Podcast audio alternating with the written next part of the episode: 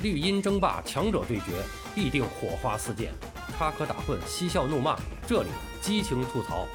欢迎来到巴多的有声世界，咱们一起聊个球。朋友们好，我是巴多。这两天啊，大家都在议论梅西、姆巴佩和内马尔这三个人的这个关系问题啊。那么应该说呢，这个焦点啊，都是集中在了姆巴佩身上。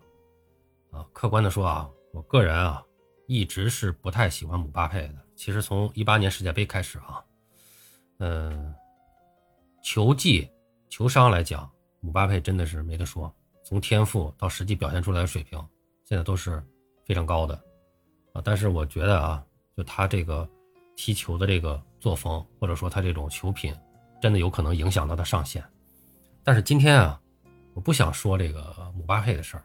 啊，想说说啊，梅西，啊，关于梅西的话题，他其实也不是梅西的话题，想说谁呢？想说说这个，呃，梅西的老东家，就是巴萨。其实主要还是要说说这个拉波尔塔，啊，在当下足坛里面啊，如果说站在一个梅西粉丝的这个角度来说，有一个人让巴多觉得比姆巴佩还讨厌，那就是拉波尔塔。在七月末的时候，这个巴萨的主席拉波尔塔在接受 ESPN 的专访的时候，说了一句话啊，他说：“我相信，也希望梅西在巴萨的生涯还没有结束啊，我觉得这是我们的责任，让梅西能够和巴萨再续前缘。”啊，应该说这句话呀，点爆了梅西和巴塞罗那这两大球迷群体的情绪。然后在这一段时间里边，这个巴塞罗那当地的媒体。也已经开始造势，包括加泰电台、CCMA 在内，啊，都撰文表示，巴萨已经接触了梅西的团队，双方正在商讨梅西在明年夏天结束与巴黎圣日耳曼的合同，以自由身的身份回归巴萨。然而，比这些小媒体更可信度稍微高一点的，比如说《世界体育报》、《每日体育报》，则仅仅表示，梅西会在世界杯后。决定自己的未来，而队报这样严肃的法国媒体则直接表示，巴萨和梅西团队并没有展开接触，所以至少现在看来啊，这还只是巴萨方面的一厢情愿。非常有意思的是啊，去年的八月八号，正是梅西宣布离开巴萨的时候，在去年的新闻发布会上，梅西哭湿纸巾的画面还历历在目。当时的巴萨发现自己无论如何闪转腾挪。都无力承担梅西巨额的工资，于是不得不将双方长达二十年的合作关系就此斩断。用拉波尔塔自己的话来说，当时的巴萨就像是躺在 ICU 病房里。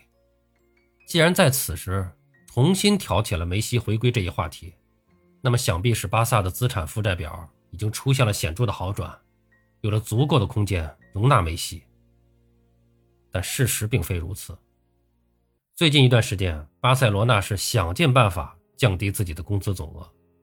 俱乐部是找到了皮克、布斯克茨等老将，啊，希望他们作为巴萨的旗帜球员，将自己在本赛季的薪水再次下调。因为根据疫情期间达成的减薪合同，皮克和布斯克茨在本赛季都将重新领取高薪。巴萨呢，也应该将此前减掉的薪水重新补给两个人。那么，根据媒体的报道。皮克和布斯克茨都倾向于同意这个要求，然而并不是所有人都愿意配合。你比如德容就是个反例。在这个夏天啊，荷兰人德容的转会绯闻始终不断。曼联从上赛季尚未结束的时候就开始发起追逐，但德容并不想离开自己所喜爱的巴塞罗那。而且在前两天，那么这个说切尔西也加入了角逐，但是德容的中心思想还是没有变啊，还是要坚持留在巴塞。那么巴萨方面呢，自始至终没有和球员方面撕破脸皮，但他们也很清楚，作为队内的高薪球员，德容面前只有两个选择，要么离队，要么降薪。那么就像拉巴尔塔所说的，哎，我们内部也有沟通，因为大家都知道巴萨现在有一个全新的工资结构和水平，所以我们也希望球员能够理解和接受全新的情况和条件。那么很可惜的是啊，德容不愿意离队。也不愿意降薪，于是呢，那么在十天前，也就是八月九号，那么西媒呢就透露，俱乐部的法务部门在德容、特尔施特根和格朗莱等人的合同中发现了一些问题，认为这几个人在合同后几年的薪水翻倍是不合法的。那么很显然，这个矛头啊就直指巴萨的前任主帅巴托梅乌，但实际上也是在向球员施压。巴塞罗那之所以如此处心积虑地降低自己的工资总额，那主要目的当然就是为了给新员注册嘛。就是这个下窗里边，巴塞罗那几乎是转会市场上最大的买家。莱万多夫斯基、拉菲尼亚、孔德、凯西、克里斯滕森，哎，这一个个响当当的名字悉数加盟球队，连续不断的疯狂操作，让扮演人主帅纳格尔斯曼都非常的困惑。巴萨是唯一一家没有钱。还能买下他们每个想要的球员的俱乐部，哎，我不知道他们是怎么做到的，这有点奇怪，有点疯狂。而当记者呢把纳格尔斯曼的这个困惑传达给拉巴尔塔的时候，拉巴尔塔说：“哎，说我觉得首先就是不了解情况，不了解巴萨的具体现状。确实，一年前巴萨的财政状况处于一个非常困难的局面中，那我们当时呢，可能正处于命悬一线的状态。”但是现在我们已经走出了 ICU，现在基本上平稳了。哎，随着我们启动了两个财政杠杆，接下来我们不仅摆脱了财政困境，而且还补强了阵容。正如拉巴尔塔所说的，财政杠杆是其中的一个关键。截止目前，巴塞罗那一共启动了三个财务杠杆，将球队未来二十五年的百分之二十五转播权和巴萨工作室的百分之二十四点五的股权分三次出售。换来了六点六七亿欧元，啊，当然按照西甲联盟的计算方法，这笔钱的数字其实是五点一七亿。呃，那么用换来的钱呢？巴塞罗那在转会市场上招兵买马，但是根据西甲联盟的工资帽制度，巴萨呢是必须要在一定的这个限额中注册这些买来的球员。那这就意味着在赛季开始前，啊，占据份额较大的球员，比如皮克啊、布斯克茨啊、德容等人，就需要腾出一部分的份额，从而呢。让莱万等新员得以注册，才能获得代表巴萨上场比赛的资格。这个西甲已经开赛了，相信这些问题已经得到了妥善的解决。那么这看起来啊是非常神奇的，但本质上其实还是出售自己的资产而已。拉波尔塔在采访中表示，如果有其他的选择，他们不会出售自己的转播权。所以收购转播权的第六街公司做了一笔好买卖。因为未来转播权益肯定会上涨的，巴塞罗那是等不到那个时候了，所以他们选择用这个上涨的未来来换取明晃晃的现金，以此来完成阵容上的补强。说白了就是寅吃卯粮啊！但问题在于，那卯时该吃什么呢？所以巴塞罗那需要在这个赛季打出一个超额的好成绩，就此爬出竞技层面的泥潭，从而为自己换来更多的赞助和收入。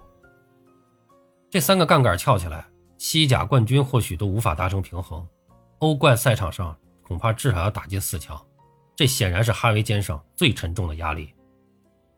既然俱乐部没有彻底摆脱财政上的困难，那梅西回归又从何谈起呢？这可能就是令人讨厌的拉波尔塔正在琢磨的新计划了。说白了，就是在消费梅西。相较于去年这个时候，巴塞罗那的财政状况的确出现了明显的改善。当时的他们的确没有足够的空间容纳梅西这座大佛，但随着三大杠杆的撬动，明年夏天撬回梅西或许就存在一定的可能性了。而最主要的是，梅西的回归将会为俱乐部带来额外的收入。前不久，巴黎圣日耳曼商务总监阿姆斯特朗在接受《马卡报》的专访时透露，梅西的加盟让巴黎圣日耳曼的赞助水平翻了近一倍，而且梅西也为俱乐部。带来了十家新的赞助商，另外，梅西还带动了大巴黎的球衣等周边商品销售份额的上涨，社交媒体的粉丝数也上涨了近百分之六十。这些数据都能为俱乐部的财政收入上获得更多的议价权。当然了，这些来自巴黎圣日耳曼的数字可能有一些夸大的成分，但在商业上，有梅西和没有梅西，那的确是两个级别的事儿。在感情上。梅西或许无法拒绝来自巴萨的邀请，毕竟在去年离队的时候，梅西的痛苦是非常的真切。毕竟他和他的家庭已经深深的扎根在了巴塞罗那当地。拉波尔塔在采访中主动的表示：“呃，我觉得自己亏欠梅西，从情感和道德上说，呃，我希望梅西呢在巴萨能够有一个更好的结局。无论作为主席还是作为个人，我都觉得亏欠了梅西。而在商业上，梅西的回归会为俱乐部带来显著的收入增长。在转播权等资产已经被换为现金之后，巴塞罗那需要找到新的收入点。竞技层面的进步终归带有一些偶然性，谁也没法保证哈维一定能带领巴萨在这个赛季打出超长的好成绩。然而，梅西回归如果成真，则是只会成功不会失败的商业操作。如果此事按照这样的剧情上演，还是有一些悲哀的。作为二十一世纪最为优秀的球员之一，先是在最后一刻才被告知无法和自己从小效力的俱乐部签下新的合约，被当成累赘一样。赶出了俱乐部，然后呢？等到俱乐部一顿操作以后，又要被当成摇钱树一样请回来，用所谓的回归再收割一票赞助商的真金白银和球迷的情绪和眼泪。如果梅西愿意加入这个故事，阿根廷人所带来的收入也能覆盖住他所要求的工资。毕竟届时三十七岁的梅西也不可能开出三十四岁时的薪资要求。如果梅西不愿意出演这个虚假的主角，巴塞罗那则可以省下一笔高额的工资，大可以拿去买新的球星。不管怎么算，拉波尔塔都是不亏的。这样一来，一场大戏可能就在我们眼前徐徐展开。未来的这一年，巴塞罗那的当地媒体一定会大肆渲染梅西回归的相关消息，吊起球迷们的胃口。拉巴尔塔也可以借此向赞助商们开口要钱，要求他们协助俱乐部签下梅西，而他自己。在这次公开表示亏欠了梅西之后，日后必定会进一步降低姿态，以此来试探梅西方面回归巴萨的意愿，用亲情牌来推动这笔交易的发生。至于具体能不能成型，终归是要看梅西自己的意愿。毕竟巴黎方面会尝试与梅西续约，而到了今年冬窗，梅西是可以自由接触有益于他的球队。到了夏天恢复自由身，他就占据了更多的主动权。不过，在梅西重返巴萨的这个剧情里，他只能是一个配角。最后，还是想说一句：拉波尔塔，我是真讨厌你。好了，朋友们，今天咱们就聊到这儿，感谢您的收听。你有什么想和巴多交流的，咱们评论区见。本节目由喜马拉雅出品，欢迎收听、订阅、评论、转发。巴多聊个球，我们下期再见。